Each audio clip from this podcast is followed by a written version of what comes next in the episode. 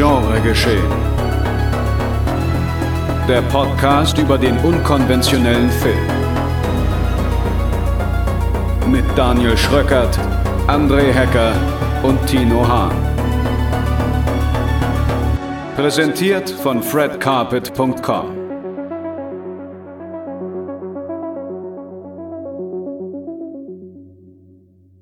Moin Moin und Hallo und willkommen zur 81. Episode von Genre Geschehen, eurem Lieblingsfilm-Podcast hier bei Fred Carpet. Mein Name ist André und bei mir ist mein Kollege Tino Hahn.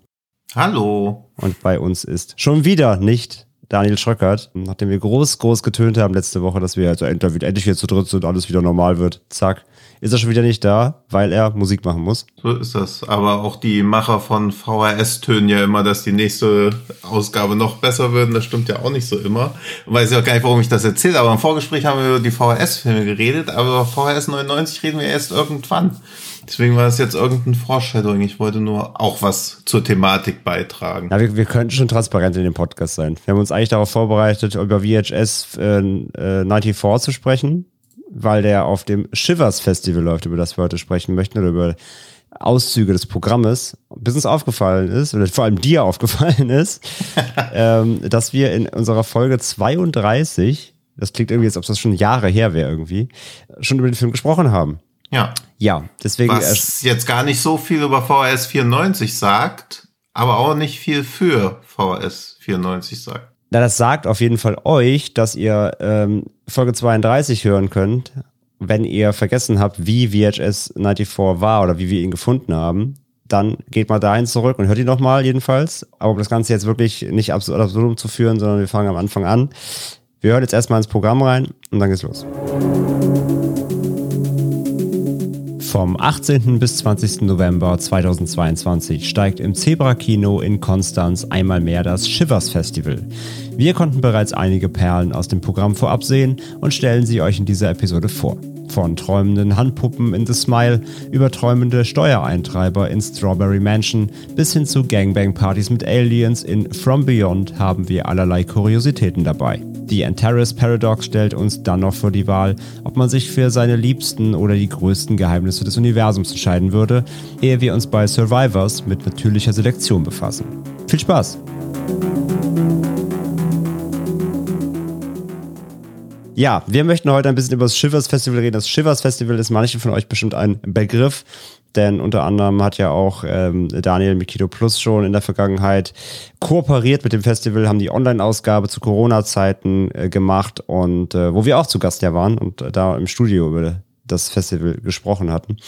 Und jetzt findet es wieder statt und zwar auch vor Ort oder nur vor Ort in Konstanz und zwar im Zebra Kino vom 18. bis 20. 11. Und das Liebe Shivers oder die Veranstalter von Liebe Shivers haben uns vorab ein paar Filme der Selektion zur Ansicht äh, zur Verfügung gestellt. Und wir möchten euch jetzt mitnehmen auf ein paar ja, Happen durch dieses Programm, ähm, gespickt von einerseits äh, Kurzfilmen, denn äh, die großen Filme des Festivals starten immer mit einem Kurzfilm als Pre-Screening.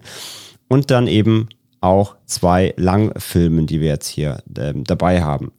Und wir haben das mal so aufgedröselt in unserem wunderbaren Skript, das wir hier haben, dass wir quasi so ein bisschen durchgehen wie im Timetable des Festivals. Also wir, wir gehen quasi durch von, von Freitag bis Sonntag und äh, hangeln uns da so ein paar Sachen entlang. Und könnt direkt sagen, bei den Kurzfilmen, beziehungsweise generell beim Programm, nicht jeder von uns hat alles gesehen. Äh, das heißt, wir werden uns jetzt auch so ein bisschen hier die Bälle zuspielen und die, äh, die Sichtungen hin und her spielen. Aber so, ich sag mal, die Highlights, glaube ich, die haben wir dann da zusammen gesehen. Da können wir auch ein bisschen diskutieren. Ja, so hangen wir uns einfach ein bisschen das Programm und gucken, wo wir dann am Ende irgendwie landen. Jetzt aber zu The Smile, einem Kurzfilm, der vor dem Eröffnungsfilm des Festivals, nämlich Strawberry Mansion, über den wir gleich sprechen, läuft. Und den hast du dir angeguckt. Genau, und vor Strawberry Mansion passt das Smile auch super gut hin. Mhm. Das ist, ich lese mal die offizielle Beschreibung vor von der Webseite. Denn Knut Dendermonde ist ein absoluter B-Movie-Star, beziehungsweise war ein B-Movie-Star. Als The Smile brachte er das Grinsen zurück in den Horrorfilm. The Smile skizziert den Aufstieg und Fall dieses schuppigen Sternchens. Und bei schuppigen Sternchen kriegt man vielleicht schon mit, dass er wahrscheinlich keine Hautkrankheit hat, sonst wäre er wahrscheinlich auch kein Filmstar geworden, sondern bei The Smile handelt es sich um ein Krokodil. Und das Ganze ist auch ein Animationsfilm und zeigt in knapp einer Viertelstunde den Aufstieg und den Fall von The Smile vom ja gefeierten B-Movie-Star, der als Krokodil nicht viel mehr zu tun hat, als Frauen zu essen. Deswegen heißt sein Erfolgsfilm auch Woman Eater. Und auf diesem humoristischen Niveau sind die meisten Gags in dem Kurzfilm. Also er ist schon sehr auf Insider-Gags, Referenzen und so aufgebaut. Also die erste Person, die mhm. in diesem Kurzfilm beziehungsweise fiktiven Biografie über The Smile zu Wort kommt, ist Alan Smithy, den horroraffine Zuschauer ja zum Beispiel auch als Regisseur von Hellraiser 4 kennen. Denn Alan Smithy wird immer dann als Pseudonym rangezogen, wenn sich der eigentliche Regisseur von dem Werk distanzieren möchte. So, das ist auch eine schöne ja, Ironie des Schicksals ist, dass auch der Film über Alan Smithy von Alan Smithy gemacht wurde, obwohl unter anderem Sylvester Stallone und Chucky Chan mitspielen. Das aber nur kurz zu Chucky, äh, zur Alan Smithy, zur Alan Smithy Historie. Neben dem Regisseur Alan Smithy kommen auch noch Schauspielerinnen zusammen in dem, in The Smile, die auch mit ihm zusammengearbeitet haben und es nimmt dann nach einem Launing-Anfang eine unerwartete Wende, als er nämlich in einem Interview sagt, wie es wie, es eigentlich ist, wunderschöne Schauspieler zu essen, sagt er dann, dass das sehr tasty ist. Und daraufhin verschwinden mehrere Jungschauspielerinnen und er sagt, aber er hat damit gar nichts zu tun. Aber wer sollte einem frauenverschlingenden Krokodil denn glauben, dass es damit nichts zu tun hat? Und dann beginnt der Fall seiner Karriere. Und das ist alles sehr witzig gemacht, sehr liebevoll gemacht, hat einen guten Twist gegen Ende und ja, sieht toll aus und ja, also würde ich empfehlen, ist glaube ich wie das generell bei Kurzfilmen so ein bisschen das Problem ist. Generell wahrscheinlich wird er schwierig zu bekommen sein, auch in einigen Monaten oder Jahren. Deswegen kann ich euch auch nicht mehr empfehlen, als alle sechs Monate nach The Smile auf YouTube zu suchen oder auf Vimeo und hoffen, dass er irgendwann auftaucht. Denn das ist ja immer so ein bisschen das Problem, dass es keine verlässliche Veröffentlichungsplattform für Kurzfilme gibt. Sie landen halt sehr selten bei Netflix oder Prime, wenn sind es meistens Eigenproduktionen, aber dass mal so aus heiterem Himmel irgendein Kurzfilm, der auf Festivals so ein bisschen rumgereicht wurde und da auch für Furore gesorgt hat, dann auf einmal auf einer Streaming-Plattform auftaucht, sei das sehr selten. Ja, hilft halt nur aufs, aufs Festival fahren. Ne? Ja, eben. Ja, finde ich aber auch. Das ist, es müsste so eine, es müsste eigentlich so eine Kurationsplattform geben online für so Kurzfilme mhm. eben, wo die einfach mal gesammelt werden. Ja. Stimmt schon. Ich habe so viel schon bei den, bei den äh, Fantasy Filmfest Shorties oder so gesehen, wo immer wieder coole Sachen dabei waren, die nie wieder irgendwo auftauchen. Ja, auch diesen, den wir beide so gut fanden, den Tu et Mort, Helen. Ja, genau der wahrscheinlich jetzt auch nirgendwo auftaucht, weil ein Langfilm dazu noch gedreht wird und dann wahrscheinlich so im Zuge des Langfilms dann irgendwann auf einer auf einem Mediabook als Zugabe oder so auftaucht. Und falls er jetzt doch im Netz ist, ich habe natürlich bei dieser waghalsigen These vorher nicht gegoogelt, ob sie, ob sie überhaupt, also ob der Film überhaupt dazu beiträgt, meine These zu stützen. Aber auch das ist was, wo man, was man anderen Leuten gerne zeigen möchte und dann findet man es aber halt nicht. Also Kurzfilme auf Festivals machen mich immer ein bisschen ohnmächtig, weil ich sie gerne anderen Leuten empfehlen würde, aber man findet sie selten im Netz. Ja, das Deswegen. stimmt. Also äh, hier der Your Dead Helene heißt der ja auf Englisch. Ja, ja, ja. Also der, ich meine, der war mal im Netz zumindest. Hm. Aber ich hatte mal irgendwas gelesen. Aber ich glaube nur kurz oder so. Aber ich, ich muss da auch nochmal nachschauen. Ich weiß es nicht mehr genau. Ja. Ich, ich meine, also er hat einen Mubi-Eintrag, aber er ist da nicht verfügbar. Ja, ja, Mubi-Einträge sind halt auch immer sehr strapazierfähig, weil vieles ein Mubi-Eintrag hat, aber dann nicht auf Mubi auftaucht. Man denkt aber, er wäre jetzt auf Mubi, freut sich kurz. Dann sieht man aber, ah, okay, es ist nur so eine Platzhalterseite. Ja. Also deswegen. Aber ich glaube, wir sprechen auch über einen Kurzfilm später, der wahrscheinlich erhalt, erhältlich sein wird, weil er sich jetzt ja, ziemlich viele Sporen verdient hat. Aber kommen wir vorher lieber erstmal zu Strawberry Menschen, damit wir auch in der chronologischen Reihenfolge des Festivals bleiben. Ja, genau. Also wenn du schon sagst, der, ähm, also Smile klingt cool, zieh ich mir auf jeden Fall mhm. noch rein, klingt schön abgefahren und abgefahren ist ja auf jeden Fall auch so das Wort, was man, glaube ich, womit man Strawberry Mansion ganz gut erstmal umreißen kann, äh, bevor man dann in Details geht.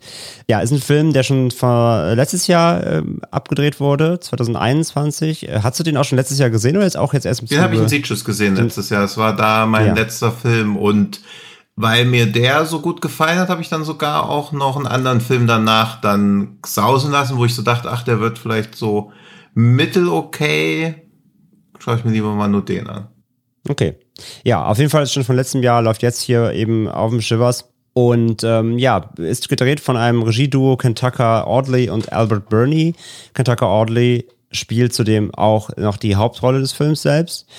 Und äh, ja, ich trage einmal den äh, Plot gerne vor, damit ihr ein bisschen im Bilde seid, aber ich glaube, ähm, ja, der Plot selbst verrät nur die grobe Oberfläche des, des Wahnsinns, der einen hier irgendwie entgegenfliegt. In einer nicht allzu fernen Zukunft führt ein allwissender Überwachungsstaat Traumaudits durch, um Steuern auf das Unterbewusstsein der Bevölkerung zu erheben. Der sanftmütige Regierungsagent James Preble reist zu einem der abgelegenen, reist zu einem abgelegenen Bauernhaus, um die Träume von Arabella Bella Isadora, einer exzentrischen alternden Künstlerin, zu überprüfen. Beim Betreten von Bellas riesigem VHS-Archiv, das ein ganzes Leben an Träumen enthält, stößt Pebble auf ein Geheimnis, das ihm eine Chance auf Liebe bietet und die Hoffnung auf eine Flucht. Ja. Ja, so kryptisch Ja. wie konkret. Also, wer darin Wenn man schon. dein riesiges VHS-Archiv betritt, hat man das alles nicht. nee, kriegt man, da kriegt man nur Beklemmung. Eher Albträume. Und Ja. sieht, wie viele Filme mal wirklich beschlagnahmt wurden. Es gab so viele Gina Wilds. Ähm, ja, also äh, es, ich glaube, man kriegt ganz schwer ein Bild von diesem Film, wenn man nur diese, diese Beschreibung liest. Also, dass man tatsächlich hier ein Szenario hat, in dem irgendwie Steuern auf Träume erhoben werden, das ist relativ plakativ und wird auch genauso im Film gezeigt, ist aber halt wirklich nur so die eine eine ganz kleine Grundessenz von dem, was der Film eigentlich von, von einem will. Also man kann halt wirklich erstmal zusammenfassen, es ist irgendwo ein Sci-Fi-Film, aber gleichzeitig irgendwie auch so eine gewisse Art von Fantasy und ganz sicher auch irgendwo eine, ein Liebesfilm eigentlich. Ist eigentlich eine, ist eigentlich eine Romance. Ähm, das Ganze aber verpackt eben in ein, ein großes, buntes, äh, ja, traumartiges Gewaber, was mich halt schon wieder eben auch an so, nicht von der Skurrilität vielleicht, aber schon so an dieser, auch der Farbpalette und auch der Art und Weise Inszenierung geht das ja auch schon wieder so ein bisschen in die Richtung so greener Grass und so. Also es ist so leicht, leicht neben der Spur alles, es so, läuft alles so leicht neben der Real- Realität vorbei, abgesehen jetzt von dem Traumszenario an sich. Aber es ist, wirkt alles irgendwie weird und, und alles ist irgendwie falsch, ja. Und ähm, ich, ich, ich tue mich ja mit solchen Filmen gerne mal schwer. Äh, du weißt äh, auch, Greener Grass kann ich auch nicht so hoch loben, wie du es tust. Und deswegen war ich schon bei Story Mansion so. Ich fand den Trailer, fand ich cool, war echt, hat auch echt Bock. War aber auch mir schon im Klaren, das könnte für mich schwierig werden, so, weil ich eben oft, mir fehlen oft Zugänge zu den Filmen oder die verlieren mich oft sehr. Und bei Strawberry Mansion, jetzt muss ich erstmal sagen, war, war ich rein von der, von der Stilistik und der ganzen, der ganzen, dem ganzen Worldbuilding, war ich schon ziemlich hooked. Also er hat ja so einen leichten, mh, so ein digitales Rauschen drin. Er sieht schon so ein bisschen eben aus, auch selbst wie so eine abgeranzte VHS. Trotzdem dabei aber sieht man das Production Value irgendwie, weil ich finde, der ganze Film hat, ist schon extrem stilsicher. Ja, der Film fängt ja, wie gesagt, auf der Ebene, dann da war ich nämlich auch so, ich war, ich war sehr leicht erstmal im Film drin, weil er auf dieser reinen Geschichtsebene, wir haben diesen Typ, der soll halt zu dieser Frau gehen und ihre Träume durchforsten und darauf Steuern erheben. Das Szenario, das war für mich erstmal greifbar genug. Es ist zwar absurd, aber es ist halt trotzdem greifbar, weil man kennt Träume, also man weiß, was Träume sind, man weiß, was Steuern sind. Und das erstmal als Grundgerüst war ich erstmal, okay, habe ich verstanden, weil man sieht ihn dann ja auch ja wirklich so als wie so ein Hologramm in diese Traumwelten, wie er dann ähm, so die Umgebung scannt und dann ploppen da halt so kleine Einblendungen auf, wie zum Beispiel, keine Ahnung, in dem Traum kommt halt ein Büffel vor, der Büffel, dann siehst du halt so den Preis des Büffels, also was der irgendwie auf dem Markt kosten würde, so, keine Ahnung, 1500 Dollar. Und dann drunter so Taxes, also Steuern, 13 Cent oder so. Und das siehst du ja erstmal so auf alles, was er irgendwie sieht, ne? Also irgendwie eine Pusteblume kostet ein Dollar, St- Steuern drei Cent oder sowas. Also auf, auf der Ebene war ich erstmal so, okay, das ist irgendwie weirde Idee, aber damit konnte ich erstmal gut umgehen. Auch wenn das ja, wie gesagt, nur die, nur die, nur die seichte Oberfläche ist und ich war halt so, okay, aber ja, also klar, das ist natürlich irgendwo Kapitalismuskritik irgendwo irgendwie, aber das kann ja nicht alles sein. Aber sobald der Film dann wirklich anfängt, das zu entspinnen, was, was, er, was er eigentlich wirklich erzählen möchte, da wurde es dann schon echt immer, immer absurder.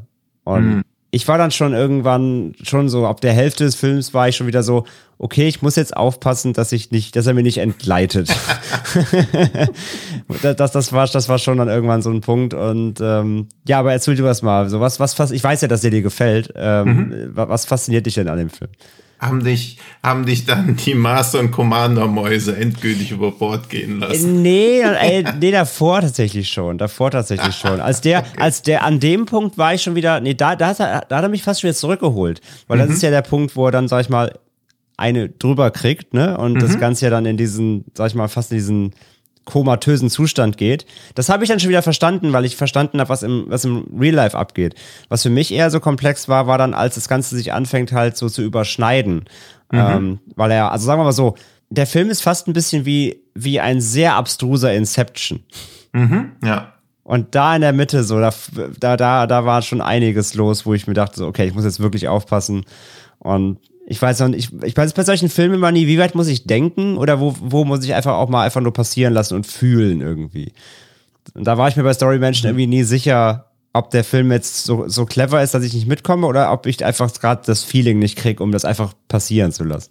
Das finde ich bei dem nämlich auch so das Spannende, dass man irgendwie so denkt, ah, okay, das ist so, das ist keine Dystopie, also muss man, das ist alles so heiter und bunt und unbeschwert. Also kann der Film gar nicht so clever sein oder so. Mhm. Und auf einmal merkt man so, ach shit, der ist ja doch irgendwie recht clever und ja. vertrackt. Und dieses Inception-Beispiel passt da ja wirklich recht gut, ja. weil sie ja auch dann diese Realität und Wahrheit haben und man weiß dann ab einem bestimmten Zeitpunkt auch gar nicht, wie viel Zeit jetzt wirklich vergangen ist in der mhm. Realität mhm. beziehungsweise im Traum.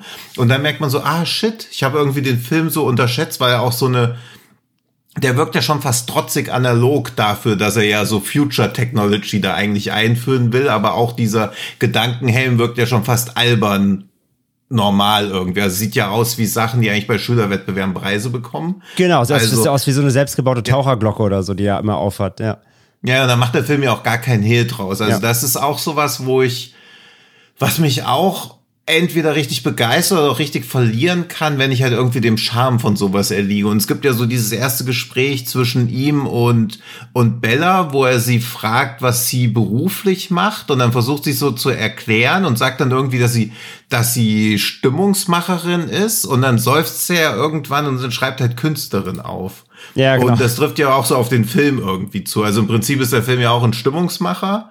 Und wenn man da dann auch so innerlich seufzt, ist es halt Kunst. Und die einen dann ja auch schnell verlieren kann, eben weil sie nicht in so eine Dystopie reingeht, weil er nicht so düster ist, sondern ja auch mal ein heiteres Bild von diesem ganzen Überwachungsstaat zeichnet. Also im Prinzip fällt der Film ja auch in sowas wie wie die ganzen Orwell-Sachen oder so rein, aber eben nicht so düster, sondern er fühlt sich ja immer versöhnlich eigentlich an. Also selbst sein Leben ist halt natürlich trist oder so, aber ihm droht ja auch keinerlei Gefahr. Er geht halt immer nach Hause, ist dieses Hühnchen. Man merkt dann irgendwann, ah, okay, diese, diese Werbebotschaften haben ihn schon so weit indoktriniert, dass er das schon gar nicht mehr hinterfragt. Das ist schon so ganz normaler Bestandteil von seinem Leben. Aber er wirkt ja einfach nur, oder sein Leben wirkt ja einfach nur unspektakulär. Also selbst das ist ja näher dran an dem, was wirklich schlimm ist als dieses wie ein Matrix, dass man dagegen kämpfen muss. Also solange man gegen irgendwas kämpfen muss, hat man immer noch ein Ziel im Leben, mhm. aber er hat ja gar kein Ziel mehr und kein Ziel mehr zu haben ist ja viel trister, auch wenn es gar nicht so bedrohlich inszeniert wird. Und das mag ich gern, dass alles eigentlich super trist ist, was der Film zeigt, aber es ist gleichzeitig so schön und liebenswert und in so bunten Farben gezeichnet und diese Liebesgeschichte hat mich halt sehr für sich dann eingenommen.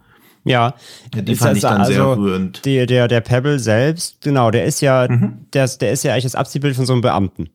Ja. Also er ist ja, er ist ja Staatsdiener und muss ja im Grunde den, den, den, dem Staat dahingehend unterstützen, dass er Leute ausspioniert. Und zwar eigentlich in ihren sehr intimen Momenten oder in der intimsten Moment, nämlich in ihren Träumen.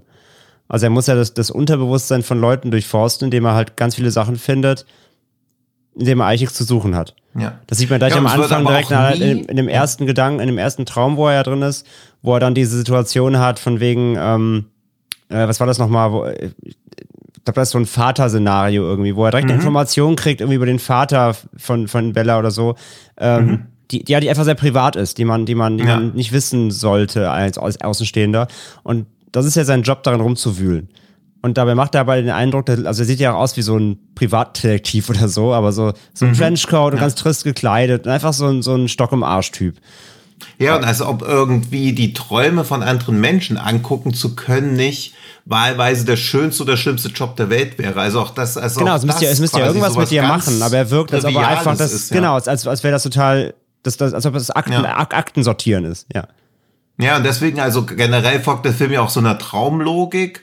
Und das machen ja alle David Lynch-Filme zum Beispiel auch, aber weil die eher so düster und mysteriös gehalten sind, nimmt man da viel eher in Kauf, dass Sachen passieren, die keinen inneren Sinn ergeben oder keiner inneren Logik folgen, sondern die man einfach so hinnehmen muss, beziehungsweise wo man die innere Logik schon stark suchen muss. Während so ein Film wie Strawberry Mansion dann, glaube ich, viel eher vorgeworfen wird, dass das ja Quatsch ist. einfach nur, weil es nicht düster inszeniert und durch diese düstere Inszenierung so einen Hauch von Bedeutungsschwangerschaft bekommt oder so, oder nicht so bedeutungsschwanger einfach rüberkommt, sondern weil es so locker flockig wirkt. Also auch dieses, man könnte den Film ja komplett in den ersten zehn Minuten schon anders inszenieren, wenn man den quasi realistisch inszenieren will mit diesem Thema, dass jemand in die Träume von Menschen reingehen kann und gucken muss, ob die da Sachen träumen, die der Staat nicht möchte, dann ist das ja kein Büffel, für den keine 5 Cent Steuern bezahlt wurden, sondern irgendwie was ganz anderes. Und dann wäre es ja fast schon so wie diese Strange Days Sachen, wo quasi ja auch diese Erinnerungen von Menschen irgendwie angeguckt werden. Also da müsste ja eigentlich eine komplett andere Richtung gehen, aber dass sie sich bewusst dafür entschieden haben, so unterschwellig klar zu machen, die Leute träumen nichts Schlimmes. Also es geht ja auch nie um schlüpfrige Themen oder so. Also sonst ist ja immer so, wenn man irgendwie Leuten erzählt, du wirst nicht glauben, was ich heute Nacht geträumt habe, denken die Leute ja schon, ja bitte erzähl's auch nicht. Wer weiß, was das wieder für ein Wahnsinn Es ist. Aber oft, das ist sind ja oft alles, Extreme halt, ne? ja, ja, und da sind ja auch gar keine Extreme vorhanden. Ja. Also es ist halt alles so, so sweet und das kann man dem Film natürlich auch zum Vorwurf machen, aber dadurch, dass er diese Kapitalismuskritik noch einbaut, die auch recht plakativ einbaut, aber ich Ja. finde, das passt auch, Ja. weil das halt alles ein bisschen übersteigert ist und dann in diese schöne Liebesgeschichte umschwingt und teilweise auch die ganze Sci-Fi-Story so aus den Augen verliert. Das hat mir gut gefallen, weil er auch da dann diese Science-Fiction-Elemente trotzdem beibehält. Mhm. Ja, also gerade ab dem Zeitpunkt, wo er, ich glaube, es gibt hier nicht mehr irgendwie Spoiler, weil man es trotzdem gesehen haben muss, um zu begreifen, was Ja, ich jetzt gleich sage. Da, wo er dann auch Jahre auf See ist. wo man ja auch nicht weiß, sind das Jahre, ist das nur eine halbe Stunde im Schlaf, also ist das eine halbe Stunde im Schlaf, wo vergeht die Zeit wirklich, für wen vergeht die Zeit wirklich, passiert da was, wie sehr kann man ihm überhaupt als Erzähler vertrauen, weil man ja auch zum Beispiel auch nichts über seine Träume erfährt, also es wäre ja auch sehr spannend, was träumt jemand, der Träume von anderen Menschen sich den ganzen Tag angucken muss, weil man davon ausgeht, dass ja oft Träume dafür da sind, das im Tag Erlebte zu verarbeiten, würde er die ganze Zeit auch das Leben von fremden Menschen eigentlich verarbeiten, weil er selber nichts erlebt, sondern seine Beschäftigung ausschließlich damit besteht, Träume von anderen Menschen anzugucken. Jetzt ist mir gerade aufgefallen, dass bei uns das ja auch ähnlich ist, nur dass wir keine Träume angucken von anderen Menschen, sondern Filme und selbst auch nichts erleben. Wir verarbeiten nur die, die, Ja. die Terrifier 3 bis Ja. 7, die wir alle geguckt haben. Ja, und dann bewerten wir aber auf Letterbox. Also die Steuern sind bei uns Sternchen, die wir vergeben, aber im Prinzip machen wir beruflich genau dasselbe wie er. Ja. das ist bitter. Deswegen- Deswegen sind wir auch sehr traurig eigentlich, ja. Ja, das mit der Zeit vergehen, das ist auf jeden Fall ein Punkt, genau. Ähm, wobei ich finde, das hat der Film sogar noch relativ smart gemacht, weil später, wenn dann wirklich die exzessiven Traumsequenzen kommen, wo er dann auch selbst handelt im Traum, nicht nur beobachtet. Wie gesagt, das ist ja der Punkt, wo er dann, ähm, ja, wie gesagt, so aus, aus einmal ausgeschaltet wird, sage ich jetzt mal ganz, ganz nebulös. Du weißt ja, was ich meine. Und da arbeitet der Film, finde ich, ganz gut mit den äußeren Reizen, weil er liegt ja dann lange Zeit auf, auf so einem Bett. Und dann gibt's ja, da gibt's ja irgendwann so ein Feuer. Und damit, finde ich, arbeitet der Film ganz gut, welche Zeit vergeht.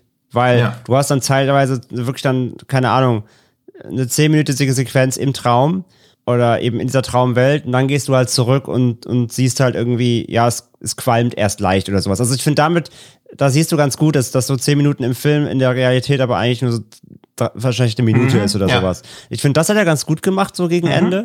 Ich war halt tatsächlich echt ein bisschen, also wie gesagt, da, das ist ein guter Punkt, glaube ich. Ich glaube, das ist mir passiert, was du gesagt hast. Ich glaube, ich habe den Film unterschätzt.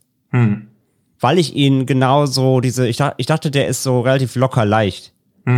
Trotz seiner Skurrilität. Aber im Mittelteil, wenn er anfängt, dann diese, ähm, diese Fiktion und wirklich, äh, also Fiktion und Wirklichkeit zu hinterfragen und dann auch eben, dass er Traum, Wachsein und auch eben die Figuren so ein bisschen miteinander verschmelzen lässt und ja auch so, was ist, was ist, was ist ihm früher passiert und dann hat das Ganze ja auch, kriegt das ja so Loop-ähnliche Züge und so weiter. Und da habe ich, glaube ich, teilweise nicht ernst genug genommen.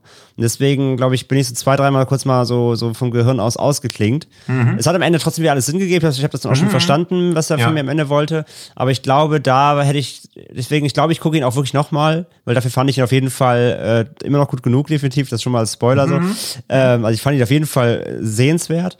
Ähm, aber ich glaube, ich muss es nochmal gucken und im Mittelteil nochmal so auf ein paar Details achten. So. Zum Beispiel die ganze Nummer mit den Spinnen und so. In diesem, mhm. in diesem, in diesem pinken Raum. Ja. Und, und warum, also dann kommt ja sie, die, die sich verliebt, zur Tür und so, wird ja abgewiesen. Und mhm. dieses Szenario zum Beispiel, da habe ich nicht ganz durchgeblickt, wie das im Gesamtkontext so irgendwie mhm. zu werten ist. Da waren so einzelne Momente, da habe ich den Film, glaube ich, einfach zu, wie du sagst, so, so zu pastellig wahrgenommen und mhm. habe ihm nicht mehr zugetraut. Und da, das war mein Fehler quasi. Mhm. Ja, so ein bisschen auch das Problem, was der Film hat, was auch dieser Dave Bill the Maze hatte. Ja. Wo man halt auch denkt, ja, geile Grundidee. Jetzt macht er aber auch nur das, also das nur in ganz dicken Gänsefüßchen. Mhm. Und der hat ja auch viele Leute begeistert, aber auch viele dann irgendwie nach einer Dreiviertelstunde verloren, verloren eben ja. weil sie sich so gedacht haben, ja, okay, passiert jetzt noch irgendwas? Natürlich passiert trotzdem auch noch was. Und deswegen verstehe ich auch, dass Strawberry Menschen, aber der Film will ja auch gar nicht alle mitnehmen. Also nee. es ist ja kein Film, der so Everybody's Darling werden Null. will. Ich glaube, man weiß dann nach zehn Minuten, beziehungsweise nach dem Trailer, ist das was theoretisch für mich oder sollte ich da lieber einen Bogen drumrum machen? Und wir können uns ja nicht mal mehr an Folge 32 erinnern, aber falls sich irgendjemand noch an die Folge erinnern kann, wo wir die Top des Jahres 2021 hatten, da hatte ich ihn ja auch in meinen Top 10 drin. Also das sollte so eine ganz gute Einschätzung geben, wie gut er mir gefallen hat. Und deswegen freue ich mich auch, dass es Schiffers den jetzt nach Deutschland geholt hat und die noch da als Premiere hinpackt und auch so ein bisschen diesem ja, weiß ich nicht, ob das so ein Drang ist oder so eine Reflex widersteht, Decision to Leave zum Eröffnungsfilm zu machen, weil der eh genug Aufmerksamkeit bekommen wird und sowas wie Strawberry Mansion, der wird schon weiterhin klein bleiben, der wird auch, glaube ich, nicht so ein Kult-Following entwickeln können, weil dazu, glaube ich, dann entweder zu spröde ist, beziehungsweise nicht die richtigen Filmmacher hätte, weil wäre er von Michel Gondry, was auch durchaus sein könnte, dann wäre, glaube ich, der Hype auch deutlich größer. Mhm. Aber er, er erinnert mich auch ein bisschen so an Science of Sleep, so von der ganzen, wie er sich anfühlt, beziehungsweise das, was er so im Kopf mit einem macht. Aber gleichzeitig fand ich das eher herzlicher, also eher nicht so intellektuell verkopft betrachtet, sondern ich mag das mal ganz gern, wenn so ein Science-Fiction-Film auch einfach mal aus so einer menschlichen Perspektive kommt und ohne zu viel Vorstellung zu wollen, das passiert heute noch mal. nee, es stimmt schon. Also äh, klar, das ist jetzt kein, das ist kein Film, der, der irgendwas äh, safe spielt oder der auf irgendein Bedürfnis des Zuschauers eingeht, sondern der zieht halt komplett seine Idee durch und das sehr konsequent. Mhm. Und das rechne ich ihm auch hoch an, weil er, und das ist halt das Ding. Ich finde, der Trailer, der Trailer mhm. hat fast so die, die Idee eines Wes Anderson oder so. Man könnte denken, mhm. dass es so ein bisschen, ein bisschen verrückt wird, aber irgendwie alles schlüssig und greifbar. Nein. Also beziehungsweise schlüssig schon, greifbar nein. Also das mhm. ist trotzdem ein Film, der, der, der in aller ja, in all seiner, seiner Stilistik und des auch Stilsicherheit, wie gesagt, durchaus trotzdem sehr, sehr ungreifbar ist. Man muss schon wollen, auch ein bisschen so. Also man muss ja. schon darauf einlassen, man muss wirklich Bock haben, in diese Surreal auch Surrealität einzutauchen. Ich fand den Lynch-Vergleich auch treffend, aber halt, das ist, als ob Lynch eine, Ro eine Rom-Com, ja nicht Rom ist zu viel, also nicht, Comedy ist es ja nicht mal. Mhm. Aber es ist, als ob Lynch einen Liebesfilm dreht, so ein bisschen fast. Ähm, ja. Nur halt eben sehr bunt, genau. Das ist schon ganz, was du sagst halt, weil wenn man halt entrückte Dinge sieht oder sich irgendwie auf, auf solche konfusen Konstrukte einlassen soll, haben gerade, glaube ich, auch Genre-Fans immer eher düstere Bilder im Kopf. Ja, ja, klar. Glaub, also gerade bei Science Fiction und also alles, was man über den Film so, wenn man kein Bild von dem Film sieht, sondern sich nur Beschreibungen durchlässt, hat man ja diesen inzwischen schon wirklich müßig gewordenen Vergleich mit Black Mirror Folgen auch sofort im Kopf. Mhm. Also so dieses Traumsteuern, also wie mehr Black Mirror Folge kann es noch sein? Ja, ja, oder, oder auch Come True, den wir hier halt schon hatten. Das ist ja auch alles komplett ja. silent hillig und abstrakt mhm. und Horror. Ja. Genau. Und deswegen, also, also Strawberry Mansion ist weit entfernt von allem Horror. Äh, äh ganz, ganz weit weg. Und trotzdem hat er aber so die Surrealität eines Sci-Fi-Horrorfilms aber eben alles in knallbunt. Und, und, und trotzdem stehen ja auch Dinge auf dem Spiel. Es ist ja auch nicht so, Ja. dass der Film jetzt einfach dahin plätschert, sondern es gibt auch so, äh, es gibt, es gibt, es gibt Ak Aktionen, Reaktionen und auch Dinge, die eben Auswirkungen haben. So. Und es gibt ja auch diese, ähm, das ist ja die eine Sequenz, wo er dann eben, wie gesagt, in diesen Konflikt einmal gerät im realen Leben. Mhm. Danach hast du ja sogar so eine kleine Horrorsequenz so ein bisschen im Film. So ganz leicht. Stimmt, da ja. wird's einmal Ja. kurz düster, weil wegen diesem kleinen Trauma, was dann da entsteht. Und ähm, die Facette hat er ja sogar, aber die, auch die wird halt wieder aufgelöst, spätestens dann eben mit dem mit Admiral Ratte so quasi. also, das ist halt auch so absurd. Auch mit diesem, auch mit diesem, mit diesem, auch hier wieder nur, wie gesagt, ihr könnt euch eh nicht vorstellen, was da passiert, mit diesem blauen Dämon dann, Ja, ja. an, an dem Küchentisch und so. Das ist alles so unfassbar weird. Aber es macht halt trotzdem auch echt großen Spaß. So, ich fand, also es macht, es macht, es, der Film so so weird und neben der Spur erscheint, hat trotzdem bei mir die ganze Zeit irgendwie so ein, ein eine richtige so eine richtige Filmlust ausgelöst, weil ich mir dachte, ja danke, so, sowas sowas kann halt nur ein Film machen. Also dafür, ist, ne, da kannst Ja, du, stimmt, der ja. Film tobt sich halt schon sehr aus. Und wie gesagt, es kann dem einen oder anderen bestimmt von euch zu viel sein. Ganz, auf, ganz bestimmt. Ich, äh, ganz viele von euch werden nach der Hälfte spätestens sagen, das, das ist einfach nicht mein Cup of Tea so. Und das ist auch völlig fein. Ähm, aber wenn man sich da, glaube ich, einmal richtig drauf einlässt, dann kann man damit schon echt große Freude haben. Und es ist halt wirklich ein absoluter, äh, ein Zirkuszelt voller Ideen irgendwie. Und ich muss auch sagen, er war echt relativ sweet. Also ich fand die, die, die grundbasierende Liebesgeschichte, die sich dann entwickelt, die war auch wirklich herzlich. Das, Ja. hat, das, hat, das haben sie wirklich geschafft. Also trotz der Skurrilität gibt es nämlich auch gerade Richtung Ende dann, auch so mit diesem Picknick und so, da gibt es so kleine Momente, die, die, Ja. die, wo, wo sie dann sich auch kurz wieder fokussieren und mal ganz kurz so den, die, die Weirdness auch so ein Stück beiseite schieben, nicht komplett, aber zumindest so ein bisschen. Dann auch kurz mal diese Ro Romanze irgendwie bisschen, bisschen, bisschen Herzlichkeit auch stehen lassen und dann wieder weitermachen so. Aber das pa- passiert halt. Und deswegen konnte ich die Liebesgeschichte auch ernst nehmen, obwohl ich sie zuerst nicht ganz, auch nicht ganz verstanden habe, wo sie herkommt. Aber das fand ich, hat der Film schon gut geschafft, dass ich sie am Ende schon irgendwie glaubhaft finde, obwohl an dem Film irgendwie alles surreal erscheint und nicht greifbar, fand ich diese Romanze und das Ende dann auch wirklich ziemlich herzlich. Ja, Und das, das geht, das gebe ich ihm halt. Ja. Und falls euch das jetzt Bock gemacht hat auf weitere Filme von Albert Burney und ich finde den Namen super, Kentucker Audley. Kentucker Audley. Äh, Eine, eine Letterbox-Kritiken ähm, hat irgendwie einen Stern gegeben und hat geschrieben, ähm, das ist ein Film, den ich erwarte von jemandem, der Kentucker Audley heißt. Aber auch Genre-Fans kennen ihn als Darsteller aus den beiden ersten VHS-Filmen. Bei She Dies Tomorrow spielt er mit, aber nie in Hauptrollen, immer nur so Nebenrollen. Also ich habe es dann auch erst, als ich geschaut habe, was er noch gemacht hat als Schauspieler, gesehen, dass er da ja auch mitspielt. ja.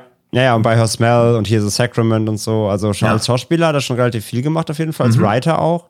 Ja. Ähm, aber halt äh, ähm, äh, regiemäßig hatte ich ihn halt auch so null auf dem Schirm. Ja, also ich hatte diesen Silvio von den beiden schon gesehen, den ich euch auch ans Herz legen möchte, falls euch Strawberry Mansion gefällt. Da geht's um einen Gorilla, der in einer kleinen Stadt lebt und der als Schuldeneintreiber arbeitet und so eine Show macht mit so Handpuppen, mit denen er immer seine Gefühle austeilt. Und eines Tages kommt er in so ein TV-Studio und versorgt dafür ziemlich viel Unruhe und dann beginnt erst der absurde Teil des Films. Aber finde, Als- als- der könnte auch Nope als inspiriert haben. Als du gerade, als du gerade Handpuppen und Gefühle gesagt hast, hatte ich kurz ein PTSD von Jerk. ja. Und ich habe gerade nochmal nachgeguckt, seine Handpuppe heißt Herbert Hörpel. also auch das ist so Jerk-Vibe. Ja, okay. Ja, also es- ich, ich glaube, der Mann hat viele Knoten im Hirn, die er Ja. gerne in Filmen löst, offensichtlich. Ja, aber ich glaube, den, den Silvio ziehe ich mir mal rein. Das, jetzt bin ich ein bisschen angefixt. Ja, ja, der ist auch eingängiger, glaube ich. Ach, doch, ja, okay. Ich. Ja. ja. Aber ist der von der Stilistik auch so verrückt? Nee, der ist schon eher so auf Realismus getrimmt, weil dieses Gorilla wohnt in einer Kleinstadt, alle anderen sind normale Menschen schon absurd genug ist, dass die, dass der Film jetzt nicht noch so eine Ja, da, da, brau, da brauchst du diese sollte. Erdung wahrscheinlich, ne? Ja, ja, Ja. okay, ja, verstehe ich. Okay. Also da verschwimmen dann natürlich auch wieder Realität und Fiktion, aber auf eine andere Stilistik. Ja, okay. Verstanden. Ja, ihr habt einen Eindruck von Strawberry Mansion. Also, wie gesagt, sicherlich was für jeden, aber wenn ihr echt auf so ein bisschen surrealen Kram steht, dazu noch eine kleine Liebesgeschichte und äh, Ratten und Spinnen und redende Fliegen, Abseits, Ja. von, abseits von Mandy Bühl, von, dann äh, schaut ihn euch auf jeden Fall an. Wie gesagt, Eröffnungsfilm auf dem Shivers 1930 am 18.11. Mandy Bühl klingt auch wie irgendjemand, der bei mir in der Parallelklasse gewesen sein könnte. Dominik Mandy Bühl, ja. ja. War immer dieser Mandy Bühl, der hat immer gestört. Ja. ja. Äh, wie heißt der nochmal? Das ist ja, also kurz zur Erklärung, wer es nicht weiß, Mandy Bühl ist äh, ein Film von ähm, Quentin? äh, Quentin Dupier und äh, wie heißt er nochmal auf Deutsch? Fliege des Schreckens, keine Ahnung. Das hatten eine wir doch Fliege kommt selten allein. War das nicht so was ganz Absurdes? Ja, ja, genau, Ich glaube, es war eine Fliege kommt selten allein. Wir hatten das doch letztens bei in der WhatsApp-Gruppe ja. und da waren wir doch schon wieder so schockiert. ja. Jetzt hört ihr wieder, wie wir live googeln. Das ist besser, dass man einen Ja. Podcast machen kann. Weil der hieß doch, glaube ich, nur irgendwie auf der, auf der Blu-ray. Eine Fliege kommt selten allein, Ja? heißt auf Deutsch. ja. Ja, ja, ja, ja. Eine Fliege kommt selten allein. Super Film. Das ist, das ist schlechter doch Titel. auch Quatsch. Also ich weiß immer gar nicht, was das bedeuten soll. Sie ist doch allein. Also Ja. warum kommt die nicht allein? Also, aber wer kommt denn mit? Also Kiffer. ich raff. Ja, okay, aber die finden sie ja auch eher. Nein, sie sind ja nicht das, mal dabei. Das, Also das, ich das, das, ist doch, das ist doch wieder nur so. Es gibt, es gibt doch irgendwelche. Was gibt es denn für Filme aus von vor 40 Jahren, die auch diese Art von Titel hatten? Das ist ja einfach Ich nur. glaube. Jetzt haben wir. Ja, red mal weiter, sorry. Nee, alles gut, aber es gibt auch von früher Filme, die irgendwie ein Blablabla kommt selten allein, irgendwas. Also ich glaube, das ist doch einfach wie so eine, inzwischen wie so eine Phrase. Das kennen Ja, Leute, aber- das kann man im Deutschen gut verwenden, also Ja. klatscht man das einfach drauf. Ja. Aber ich dachte gerade, dass das deutsche Cover dieselbe Schriftart benutzt wie vier Fliegen auf grauem Samt. Das wäre fast ein bisschen lustig, als wenn es ein Easter Egg Ja, aber es ist nicht ganz ähnlich, aber auch so eine merkwürdige Schreibschriftanmutung. Schicke ich dir mal nach im Podcast. Ich glaube, das geht selbst für die abstrusesten von unseren Hörern doch ein bisschen zu sehr in Skurrilitäten und Spleens gerade. Was denn? Dario Argento, kennt doch jeder. Ja. Ja. Nicht jeder. Wen, wen auch bald jeder kennt, ist Frederick, Nee, Fredrik Frederick Hahner. S. Hahner. S. Hahner. Fredrik S. Hahner, genau. Ist ein Ja. Regisseur, der einen Kurzfilm auf dem Shivers präsentiert. In der Deutschlandpremiere. Und zwar nennt er sich From Beyond. Äh, mit einem Punkt dazwischen. Klingt ein bisschen wie irgendwie ein Stuart Gordon Lovecraft-Film. Aber nein, ist tatsächlich ein Kurzfilm über ja, außerirdisches Leben auf unserem Planeten. Es ist ein kurzer Abriss darüber, wie es aussehen könnte, was passiert auf der Erde in verschiedenen Situationen in der Politik mit den Menschen, wenn außerirdisches Leben auf unserem Planeten stößt. Und ja, ich weiß, woran ich denken musste. Wir hatten Hm, doch, woran? wir hatten doch vor kurzem hier äh, den Kurzfilm Variant Ja. von Joe Meredith besprochen. An den musste ich denken und dachte mir, so macht man das, was er wollte. Also From Beyond ist so ein bisschen die, Ja. die High Aesthetic, äh, etwas doch schon fortgeschritteneres Filmemachen-Version von Variant. Ich glaube, das, ich glaube, Ja, das, das stimmt, ich glaube, das ja. ist das, was Joe Meredith machen wollte, aber eben Ja. handwerklich noch ein bisschen gescheitert ist. Ja, oder auch nicht begriffen hat, dass man sowas nicht zu sehr mit Menschen verbindet oder dass man das, Variant ist ja trotz allem sehr geerdet oder so. Also man denkt da ja nie, ach, oder am Anfang, als diese, als es eher so nach Apokalypse aussieht, man einfach nur so Feuer sieht oder irgendwie ein Auto, was an verlassenen Häusern vorbeifällt, da denkt man noch, okay, das funktioniert.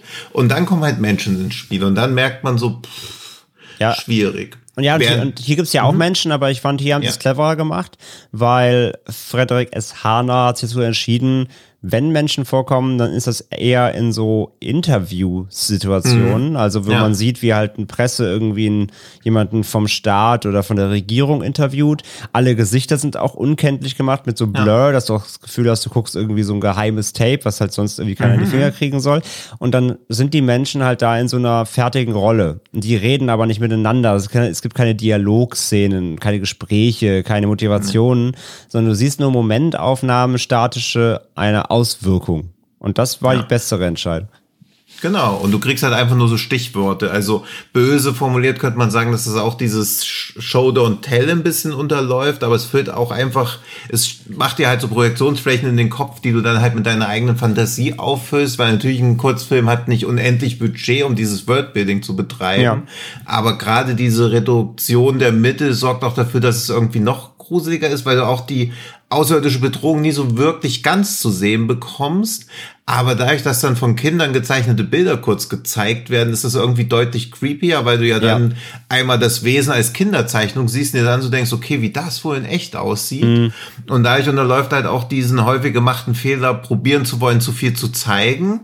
Weil man sieht ja auch einmal, ich weiß gar nicht, was das ist. Ist das ein Stuhl oder so ein umgedrehter Stuhl, wo da nur so Zeug rauswabert? Ja.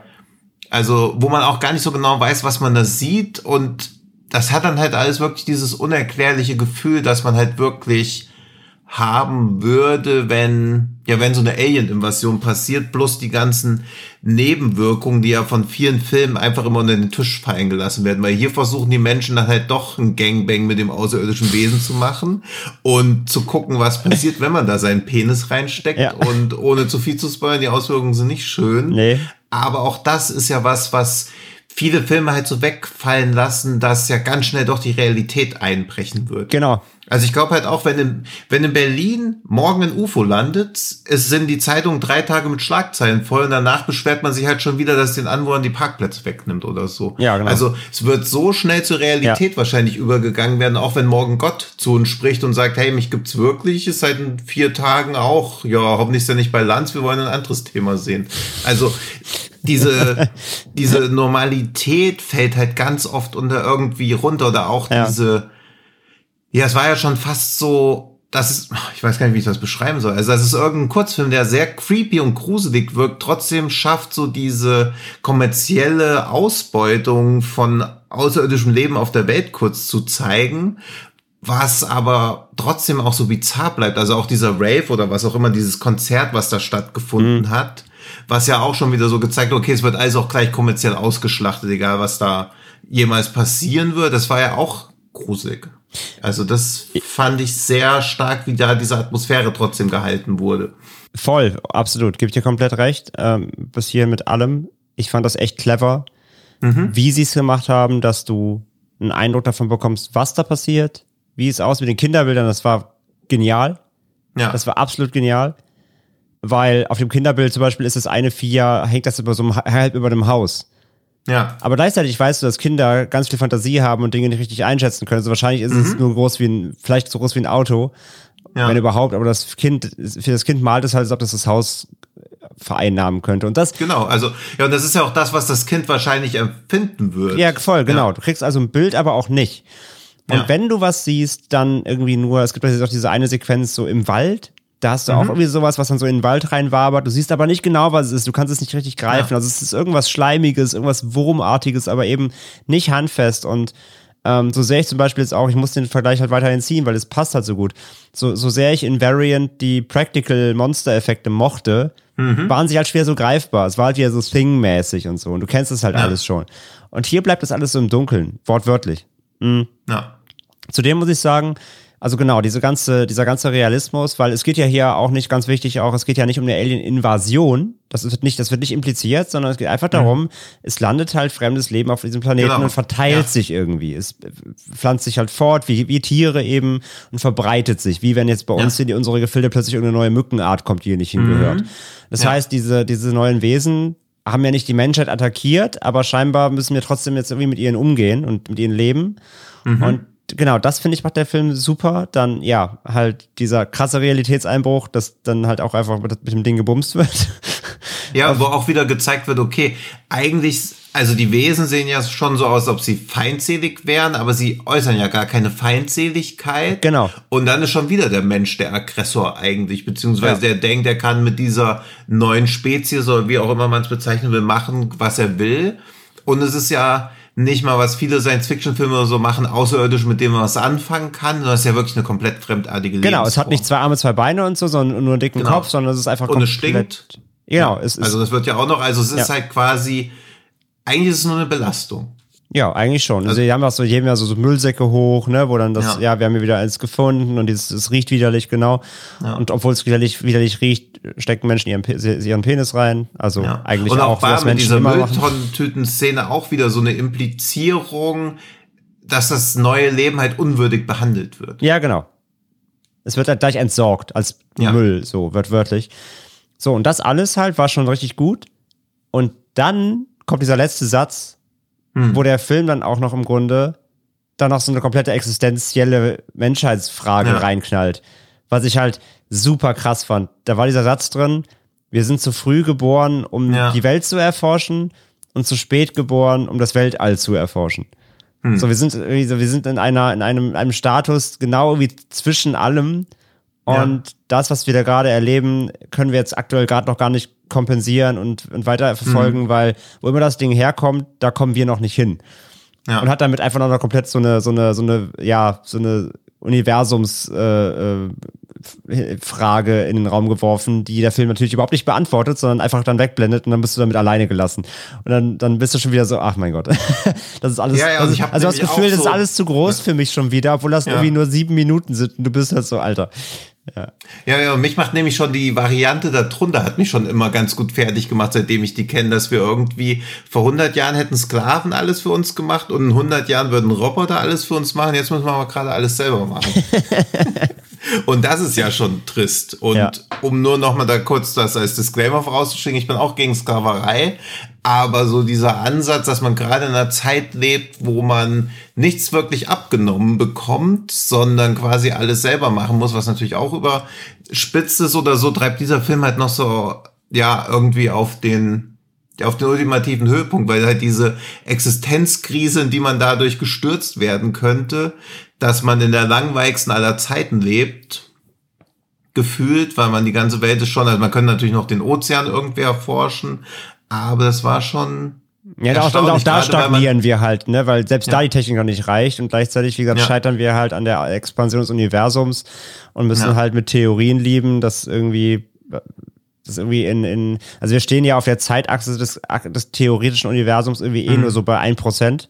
Und ja. erst so in Trillionen, Trillionen Jahren gibt's dann wieder irgendwelche neuen Urknälle und hast du nicht gesehen? Allein mhm. das, wenn, wenn, man sich damit, ich habe mich die Tage damit irgendwie nochmal beschäftigt irgendwie, äh, weil, weil eine Freundin von mir da so komplett deep drin steckt. Mhm. Und wenn du dir jetzt so viele Videos von anguckst, finde ich, dann, dann macht deine Existenz plötzlich keinen Sinn mehr. Das ist ein ganz schwieriges Thema. Ja. ganz schwieriges Thema. Man fühlt sich danach direkt wertlos. Und äh, das hat der Film für mich fast geschafft in so einer kurzen Zeit. Und da muss ich mhm. sagen, ey, Hut ab, wirklich. Weil, weil er ja. da wirklich alles unterbringt. Diese, diese Frage nach, nach anderem Leben, die, die, die damit, damit umgehende Menschheit in der, in der absoluten Realitätswahrnehmung, plus diese Frage, was da kommt danach. Und die ja nicht, mit der er dich natürlich dann wieder alleine lässt. Und das alles ja. in einer kurzen Zeit runterzuheimern, mit einer geilen Optik, mit, mit einer schönen vagen Optik auch, mit der du, wie gesagt, ja. nur, du kannst damit arbeiten, aber musst viel dir selber zusammenreimend erklären.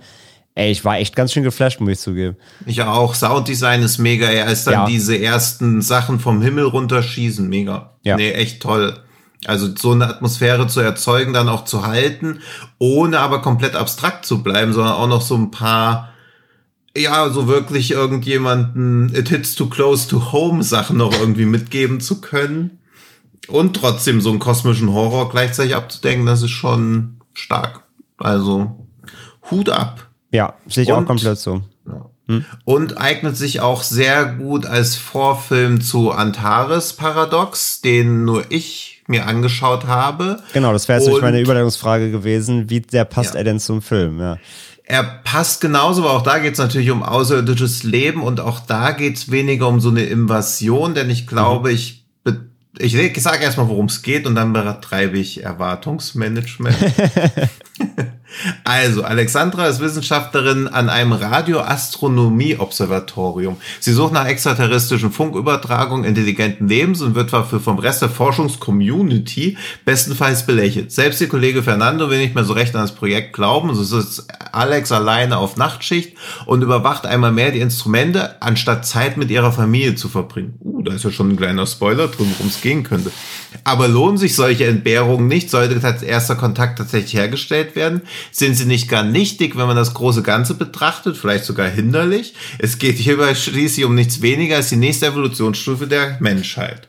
Okay, das ist ja schon der Film ganz gut in der Inhaltsangabe zusammengefasst, aber es geht auch noch weiter. Als Alex tatsächlich ein seltsames Signal empfängt, wird sie mit diesen Fragen konfrontiert. Denn während sie versucht, das Signal mehrstufig zu verifizieren, erreichen sie auch schlechte Nachrichten vom Krankenhausaufenthalt ihres Vaters. Alex muss nun einen Kampf führen gegen den Sturm, der draußen tobt, aber auch gegen sich selbst und ihre tiefsten Ängste und Gefühle. Währenddessen wird die Zeit, eines der großen Geheimnisse des Universums zu enthüllen, immer knapper. Gut, das klingt ja jetzt, ich hatte es mir vorher nicht durchgelesen, damit es nicht so klingt, als ob ich schon mal gelesen hätte und ich so langweilig runterratte. Ratter. Das klingt jetzt dramatischer, als der Film eigentlich ist. Ja, und das mit dem Erwartungsmanagement, mit dem großen Fragen der Menschheitsgeschichte, das ist tatsächlich, da hast du gut, einen guten Ansatz geliefert. Ja. ja, weil es geht in dem Film schon wirklich eher um diesen Konfliktpunkt, der da aufgemacht wird, was wirklich zählt. Also ist es wichtiger, auch wenn es das erste Mal ist, irgendein Signal aus Millionen Lichtjahren Entfernung aufzunehmen?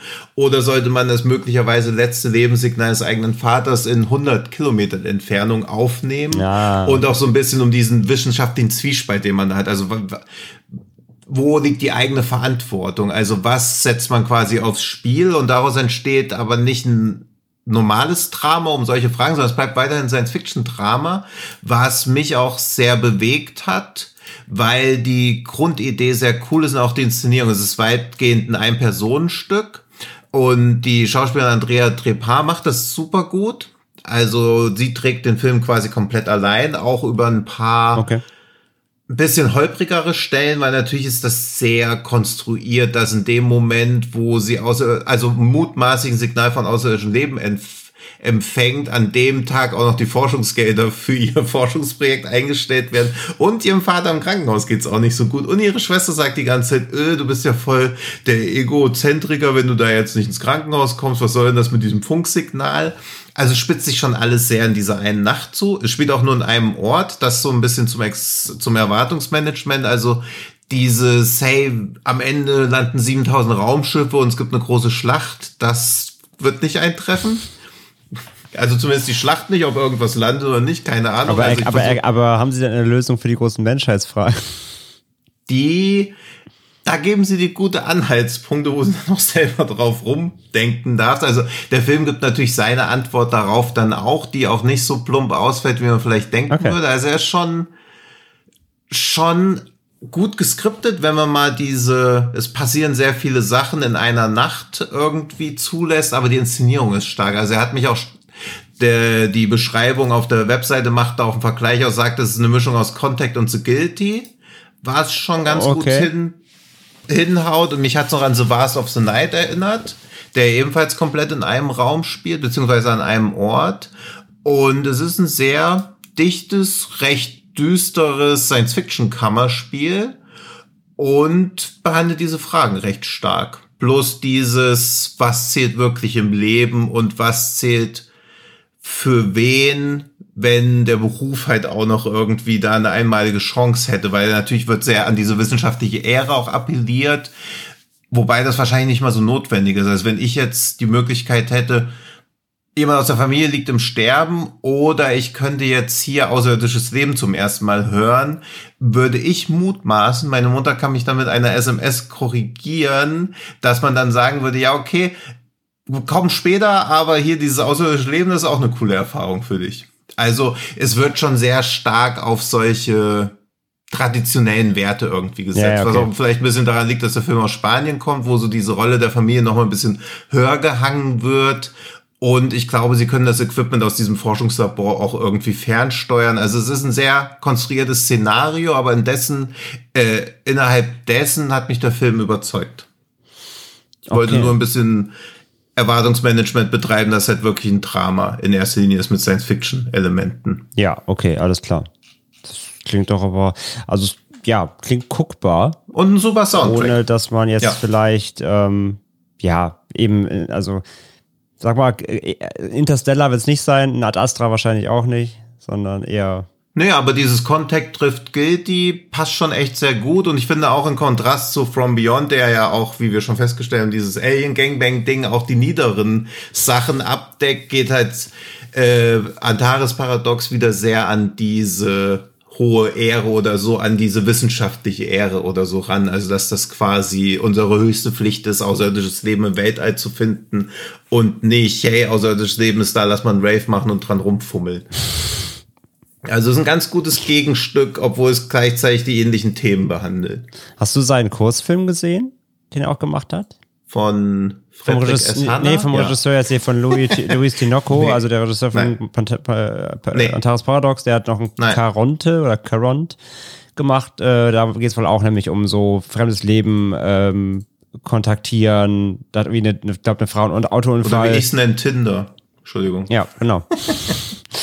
äh, hat eine Frau einen Autounfall und äh, kann dann plötzlich irgendwie eine andere Galaxie kontaktieren irgendwie. oh, aber ich sehe gerade, er die Special Effects für Hellboy Nein, das ist er nicht. Das hat. ist er nicht. Falscher. Das ist er nicht? Nein, falscher. Ach. Oh, da sehe ich aber auch einen ganz guten anderen Film bei dem. Das ist Jetzt mir- trifft mir natürlich komplett ab, aber da Daniel eh nicht da ist, haben wir genug Zeit noch zu füllen. aber der andere hat auch Panzerschokolade gemacht. Ein Film über das düsterste Nazi-Geheimnis überhaupt mit einem Letterboxd-Rating von 2,8 und Geraldine Chaplin in der Hauptrolle. Was ist das denn schon ja, wieder? hallo. Ja, hallo. Was ist denn da los? Ja, da lese ich mich doch gleich mal rein. Denn wir haben ja auch immer noch kein Trash-Segment, worüber ich gar nicht so unglücklich bin, aber das wäre vielleicht auch für 2023 überlegenswert, einmal im Monat einen absoluten Trash-Schund, der auch mit nichts schön zu reden ist. Äh, Bin ich voll dabei. Ja, das dachte ich mir. Bin ja Schläferz-Konnoisseur, von daher Ja, wäre genau mein Ding. Also das, das, das, äh, das Plakat ist auch toll. ja. Könnte auch so ein Uwe Boll-Film sein, so Ja, ja, eben. Also House ich of the Dead 4. Ja, mega. Aber cool, dann gibt's zwei Luis Tinoco. Genau, aber es ist der andere. Okay, cool. Auf jeden Fall wollte ich nur damit sagen, er scheint halt ja diese, diese, eine große Faszination zu haben, eben genau für diese Fragen, ne? So äh, dieses Higher than Life Ding, so ein bisschen und ja. Deep Space, Deep Space Kontakt, so, das ist ja, glaube ich, scheinbar sein Ding. Deswegen, ja. Ja, aber ich bin eh immer also großer Fan von Filmen oder großer Anti-Fan von Filmen, die an einem Ort spielen, aber Antares Paradox kriegt das hin und es wird halt auch nicht langweilig, irgendwie bei The Guilty und dass jetzt The Guilty so oft erwähnt wurde, ist auch kein Spoiler für den Film, falls ihr jetzt wieder denkt, irgendwie wäre da jetzt irgendwas schon über die Handlung verraten und ihr wisst auch nicht so ganz genau was, aber ihr ärgert euch schon, weil wir die ganze Zeit hier spoilern würden. Das ist nicht so, aber auch der schafft es ja quasi diese Beschränktheit des Raumes durch geile Schnittarbeit oder so aufzulösen. Also technisch ist Antares Paradox echt top-notch. So, das war's dazu. Jetzt darfst du mal wieder reden. Ja, äh, nö. Ja? Kein, Okay. Gar keine Lust. Nee, vielen Dank, ja, vielen Dank für den Abriss auf jeden Fall. Äh, also gucke ich mir auf jeden Fall noch an. Ich habe richtig Bock drauf. Ja, ich mag, Mhm.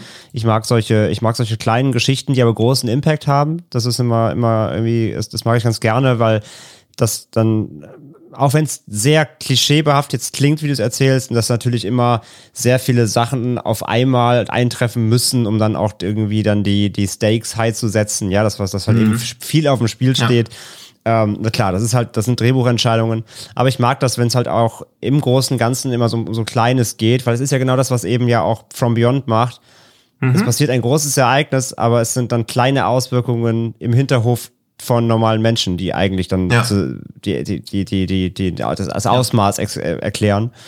Und von daher habe ich auf Antares auf jeden Fall Bock. Und äh, ja, wenn ihr beides sehen wollt, am Shivers dann am 19.11. 17 Uhr, erst From Beyond und dann als Vorfilm und dann eben Antares. Und ja, dann habe ich jetzt noch einen Kurzfilm geguckt und der läuft als Vorfilm am äh, 20.11., also am Abschlusstag um 20 Uhr zum Abschlussfilm, nämlich For Decision to Leave, der neue Park Chan-wook-Film, den wir noch nicht sehen konnten. Oder hast du ihn inzwischen schon gesehen? Das, nee. Nee. Äh, also über den werden wir sicher auch noch reden hier. Irgendwann in den nächsten Wochen, wenn wir ihn sehen können. Auf jeden Fall ein Vorfilm. Davor lautet oder heißt auf, lautet auf den Namen Survivors. Und ich habe ganz lange bei Letterbox vorhin gesucht, warum ich den Film nicht finde, bis ich selber auf die Falle des Films reingefallen bin. Denn der Titel ist falsch geschrieben. Er heißt nämlich nicht Survivors mit O, sondern mit E. Also nicht Survivors, sondern Survivors geschrieben. Ist das mit dem, ich habe ja nur die Inhaltsangabe des Films gelesen, ist das darauf schon so eine Anspielung? Genau, es ist nämlich ein Gag Ah, des okay. Films, der Ah. inszeniert wurde von Carlos Gomez Trigo aus dem Jahr 2020 auch schon. Der ist also schon zwei Jahre alt. Der lief auch tatsächlich vor zwei Jahren schon wohl auf dem Fantasy Filmfest im äh, Shorty Reel dort. Habe ich damals jedenfalls nicht gesehen. Und ja, es geht darum, also der offizielle Plot lautet, die natürliche Auslese besagt, dass nur diejenigen überleben, die sich anpassen können. Aber was passiert, wenn die Menschheit dumm geworden ist? Ja, das ist eine steile Hypothese, man muss aus dem Fenster gucken, dann kann man sich das eigentlich ganz gut beantworten. ähm, es geht ganz knapp darum, es passiert ein apokalyptisches Ereignis. Ähm, wir haben drei, ja, mehr oder weniger Wissenschaftler oder jedenfalls irgendwie Forscher, die äh, scheinbar daran irgendwie mitgewirkt haben oder zumindest wissen sie auf jeden Fall Bescheid, was passiert und genau zu welcher Uhrzeit. Ähm, zumindest hat die Uhrzeit ein Modell vorkalkuliert. Und sitzen in einem kleinen Auto, ähm, tragen alle so hell Schutzhelme mit so roten Leuchtvisieren, sehr coole Optik auch in dem Kurzfilm, sehr hochwertig sieht es aus, sehr futuristisch, ein bisschen Neon, ne? Und sitzen in diesem Auto und der Film beginnt, der Kurzfilm beginnt damit, dass einer der drei, der hinten sitzt, sind zwei Herren und eine Dame. Ähm, und hinten sitzt einer der, der Dudes und schreibt an die, an die beschlagene, an die beschlagene, an die beschlagene äh, Heckscheibe des Autos mit dem Finger das Wort Survivors. Und als er dann bei dem ja, Buchstaben angekommen ist, der jetzt äh, hinterfragt wird, dann äh, stellt er ihm auch die Frage ins Auto, schreibt man das eigentlich mit O oder mit E? Ah, okay. Und ähm, er entscheidet sich dann dazu, es mit E zu schreiben. Und daraufhin wird dann auch äh, aus dem, aus dem mit dem Finger geschriebenen Wort wird dann quasi das Logo geformt. Und deswegen heißt der Film Survivors. Es ist also ein Gag direkt auf den Film und deswegen, äh, wie gesagt, habe ich ihn bei der Letterbox auch nicht gefunden. ja, und es geht eben ganz klar um die Frage, und man könnte ihn fast als Pandemiefilm bezeichnen. Ich meine, das ist schon das 2020, wahrscheinlich will das die Inspiration sein. Es ist ein Science-Fiction-Covid-19-Film. Mhm. Äh, was ist, wenn drei Leute im Auto sitzen und sich und die und der und der kalkulierte Timer läuft ab, ja, irgendwie sagen sich um, um 9.30 Uhr oder also 21.30 Uhr des Abends soll das große Weltereignis passieren, alle sterben. Und die sitzen da, die Zeit geht um, es passiert aber nichts. Hm. Das ist die große Frage und der Film dauert halt wirklich nur sieben Minuten, deswegen will ich jetzt nicht eigentlich nichts nicht, nicht, nicht spoilern. Mhm. Aber ich sag mal so, wir haben in den letzten zwei Jahren ja einiges gelernt, wie Menschen mit, äh, mit Pandemien und Co. umgehen und äh, der Glaube daran und ähm, äh, ja, ob man das ernst nimmt und so weiter und nicht. Und genau darum geht es in diesem Kurzfilm. Und ich sag mal so, die Plotline, wenn die besagt, Menschen sind dumm, hat das einen Grund. Mhm. Und ich sag mal so, die Auswirkungen dieses Ereignisses können blutig ausfallen. Mhm, okay. Und das lasse ich mal stehen damit auch. Den Rest könnt ihr euch selber mal anschauen. Hat mir ganz gut gefallen. Er ist wirklich halt sehr knackig. Es ist relativ plakativ. Aber halt der Film äh, trumpft halt wirklich mit einer super Optik auf. Dieses ganze Neo sieht, von, äh, sieht echt cool aus. Ähm, diese düsteren Bilder die Post, oder nicht, ist ja nicht postapokalyptisch, die apokalyptische Stimmung eher so, äh, kommt sehr gut auf, trotz der kurzen Laufzeit. Da bin ich immer, eh immer dann sofort dabei, wenn ein Kurzfilm es schafft, mir direkt eine Atmo zu ver vermitteln, zu verkaufen, glaubhaft. Äh, trotz sehr kurzer Laufzeit, dann da schon mal auch gut gezogen. Das schafft er. Also man kriegt wirklich dieses Endzeitstimmung. Ähm, man merkt, dass das irgendwie die, die on the edge sind und so keiner weiß, ob in zehn Minuten quasi die Erde noch existiert oder die Menschheit eben das macht er gut. Ja, sieht gut aus. Hat, ähm, ja, Effekte hat er nicht wirklich. Ähm, es werden mhm. Sachen nur im Off dann passieren. Aber, ey, es ist eine, es ist eine kleine, es ist quasi ein Pointenfilm. Ganz klar. Mhm. Aber die funktioniert. Gerade im Hinblick eben auf das, was die letzten zwei Jahre eben einfach weltweit so passiert. Und als das ist er genau, ist er genau funktional. Und das ist, das ist nett. Das ist klein, das ist rund, das ist nett. Perfekt. Cool. Und ab der. Ja, habe ich auch. Also gucke ich gleich noch. Ja, es ist halt wirklich schnell weggeguckt, ob er auch hier wieder, hm. er ist jetzt schon zwei Jahre alt, ich habe jetzt mal gescreent, ich habe ihn auch noch nicht im Netz gefunden, das heißt, am besten eben ins Kino am mhm. äh, 20.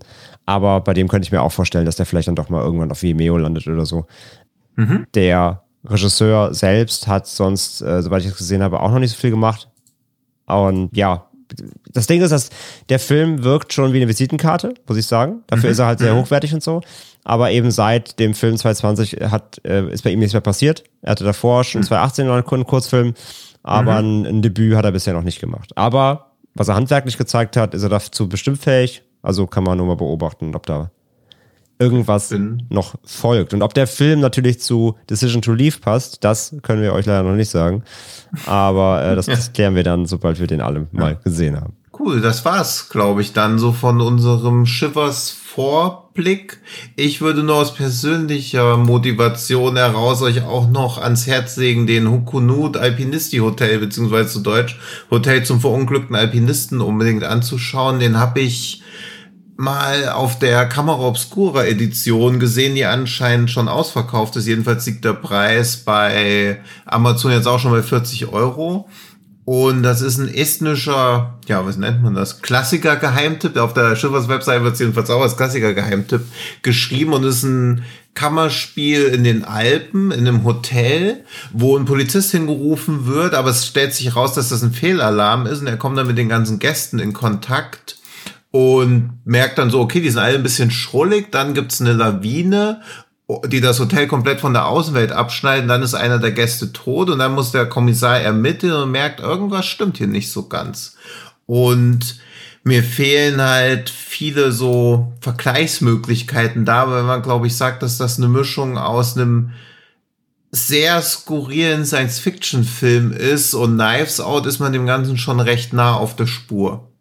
Also ich fand ihn stilistisch unglaublich gut. Er hat schon so diese kühle technische Synthesizer-Musik, die ja in den 80ern erst populär wurde. Der Film ist auch aus den 70ern. Eine ganz eigenwillige Optik, die Grundstory, worum es wirklich gehen könnte. Also es ist auch relativ schnell klar, dass der Polizist dann so annimmt, oh, vielleicht sind das ja Außerirdische hier ein paar von denen. Und man weiß aber auch nicht, ob es wirklich Außerirdische sind oder ob er halt einfach einen an der Murmel hat. Das entspinnt sich dann auch so eine geile Mischung aus Science-Fiction-Film, Groteske und Film Noir. Und optisch sieht er wahnsinnig gut aus. Also, und ist eine der wenigen Möglichkeiten, den im Kino zu sehen. Also, das sollte man auch auf jeden Fall mitnehmen, wenn man die Möglichkeit hat, weil er wahrscheinlich sehr schwierig sonst andersweitig zu sehen sein wird. Okay. Ich meine, ein Film, der Hotel zum verunglückten Alpinisten heißt und ein Hotel, das zum verunglückten Alpinisten heißt, wo eine Lawine runtergeht, das gibt schon ein bisschen so einen Vorgeschmack auf den skurrilen Humor, der da auch hier und da aufblitzt. Ja, abgefahren. Ich kenne ihn auch nur vom Namen. Ich habe den nie gesehen. Ja. Aber ja, klingt, klingt extrem eigen, eigen, sag ich mal. Ja, und geht auch gut rein. Also ist auch nicht so langwierig wie ja viele Filme aus dieser Ära, aus diesem Bereich oder so. Ich also kann da wirklich nur viel Lob drüber hinterlassen, genauso wie über das gesamte Schiffers-Programm. Also, ach, aus, aus, äh, aus Estland ist der. Ja. Und welche guten Filme sind nicht aus Estland? Ja, eben, alle. Ja. Ähm, nee, Deswegen, also kann man auch beim Letterbox, inoffiziellen Letterbox-Spiel einen Film aus jedem Land der Welt auch gleich nochmal Estland mit abhaken. genau. Nee, ansonsten haben wir schon gesagt, äh, VHS äh, 94, nee, doch 94 läuft, äh, den haben wir schon besprochen, Folge 32, hört da gerne rein. Finde ich auch empfehlenswert. Das ist eine schöne Kurzfilmsammlung mit Höhen und Tiefen, aber allein die, die Timo Chachanto-Episode zum Beispiel ähm, ist da auf jeden Fall schon den Watch wert. Äh, dann läuft noch Holy Spider, den habe ich auch noch nicht mhm. sehen können. Da geht es um eine Mordserie an Sexarbeiterinnen ja. im Iran. Den habe ich auch noch nicht gesehen. Dann läuft äh, Christmas Bloody Christmas, ein bisschen Weihnachtshorror von ähm, Joe Bezos, der Regisseur, Regisseur von äh, VFW unter anderem und Bliss über die haben wir teils auch hier schon gesprochen. Ähm, dann läuft noch Manfish, eine wohl sehr eigensinnige Variante von Shape of Water quasi. Mhm, was auch wieder so um, um äh, ja, sexuelle Interaktion zwischen Mann und Fisch, äh, beziehungsweise Mensch und Fisch kommt. Ich glaube, hier ist es ein Fisch, auch Fischmann, glaube ich. Ja, klang auch wieder sehr absurd, geht auf jeden Fall eben in diese Richtung, wird damit auch referenziert. Ähm, und dann eben, wie gesagt, als Abschlussfilm Decisions to Leave, der neue Park John Book Film. Ja. Also ein rundes Paket. Wer Bock hat, eben wie gesagt, äh, nächstes Wochenende äh, in Konstanz im Zebra Kino das Shivers Festival. Und ihr habt jetzt für uns einen kleinen Eindruck bekommen. Und damit haben wir, glaube ich, auch heute alles abgehakt. Ja. Ich gucke jetzt noch Survivors, die sieben Minuten habe ich noch. Ja, ich muss noch, äh, ich muss noch The Smile natürlich gucken. Und, ja. und Antares, da habe ich jetzt auch noch ein bisschen ja, und dann ist ja auch schon wieder 5.30 Uhr für dich. Ja, genau. Dann, dann gucke ich nochmal alle VHS-Teile hintereinander. Dann würden wir sagen, äh, sagen wir Dankeschön fürs Zuhören. Wir würden uns freuen, wenn ihr uns wie immer auf allen Plattformen, die es so am Podcast-Markt gibt, äh, irgendwie bewertet, wenn ihr es noch nicht getan habt. Äh, das hilft uns sehr, sichtbarer zu werden. Empfehlt uns weiter, erzählt allen Menschen, die ihr kennt, die uns nicht hören, von diesem Podcast. Nächste Woche hoffen wir dann, dass wir wieder zu dritt sind. Wir, wir geben keine Garantien für irgendwas. Aber äh, wir sind guter Dinge, sag ich mal. Und dann sind wir da mit neuen spannenden Filmen. Bis dahin viel Spaß beim äh, Filme gucken. Wenn ihr hinfahrt, hinfliegt, hingeht, viel Spaß auf dem äh, Schiffers. Falls ihr tatsächlich da seid, äh, schreibt uns doch gerne mal, wie es war. Schickt uns gerne mal Feedback, wenn ihr wirklich äh, vor Ort seid. Mhm. Und ja, was gerne. eure Highlights dann äh, waren, ob ihr unsere Tipps euch zu Herzen genommen habt und ja, ob wir euch hoffentlich äh, gute Tipps gegeben haben, natürlich. Dann hören wir uns nächste Woche wieder. Und bis dahin sagen wir, habt eine gute Woche. Ja, bis bald. Tschüss. Ciao.